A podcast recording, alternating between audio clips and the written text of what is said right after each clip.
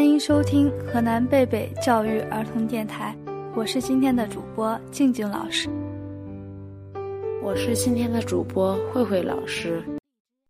只要你是个正直的孩子，不管你从事什么行业，你都是我的好孩子。愿你被很多人爱。如果没有，希望你在寂寞中学会宽容。在生命的意义上，我们都是奇迹。正如未来不一定比现在更重要，然而。我爱你，我的孩子，我爱你，仅此而已。书香传经典，阅读伴成长。让我们一起为孩子朗读。寻找那已失踪的月亮，亲亲啊，我的宝贝。发现呀，有好多的小朋友眼睛上都戴上了厚厚的眼镜。就连我的好朋友小熊呢，也不例外。今天静静老师就要给小朋友们分享一个关于我的好朋友小熊的故事。小熊的眼睛生病了。从前，森林里住着一个快乐活泼的小熊，它无忧无虑地生活着。森林里郁郁葱葱，鸟语花香，一切是那么的美好。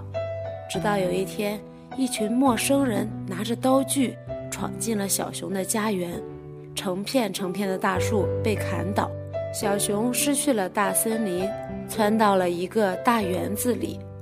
园子里放了一台电视机，小熊被电视机里精彩的节目吸引了。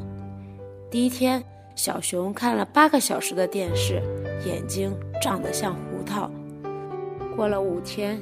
小熊每天看电视的时间增加到了十二小时以上，他现在两眼朦胧，看什么东西都是迷迷糊糊的。小熊急了，赶紧去找猫头鹰大叔。猫头鹰大叔给他配了副一百度的近视眼镜。猫头鹰大叔劝告小熊：“小熊啊，小熊，你已经近视了，可不能再看电视了。”小熊满不在乎地说。才一点点，不要紧。小熊配了眼镜之后，又能看清了，就变本加厉地看着电视。渐渐的，小熊眼前一片模糊。尽管猫头鹰大叔给他戴上了一千度的眼镜，可还是无济于事。大森林里的小伙伴们都管他叫熊瞎子。这下，小熊急得像热锅上的蚂蚁。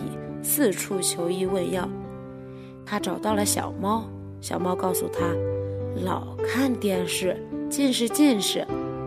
他找到了小山羊，小山羊对他说，坐姿太差，眼睛就花。他后来又找到了小狗，小狗也摇头，偏食偏食，没治没治。没办法，小熊只得硬着头皮再向猫头鹰大叔求救。猫头鹰大叔眨眨眼，指着遥远的森林对小熊说：“你翻过前面那一座又一座的山，去那大森林里试试看吧，说不定那里有灵丹妙药，能治好你的眼睛呢。”小熊远离了园子、电视机，走进了大森林。走啊，找啊，他边走边找，说不清多少时间过去了。小熊还是没有找到治近视的灵丹妙药，可小熊的眼睛却一天一天明亮起来。终于有一天，他的一双眼睛又变得神采奕奕了。小熊的眼睛为什么会生病呢？相信小朋友们听完这个故事，已经了解到了小熊眼睛生病的真正原因了。希望小朋友们不要像小熊一样。我们要注意保护好自己的眼睛。欢迎收听河南贝贝教育儿童电台，我是今天的主播静静老师，我是今天的主播慧慧老师，我们下期再见。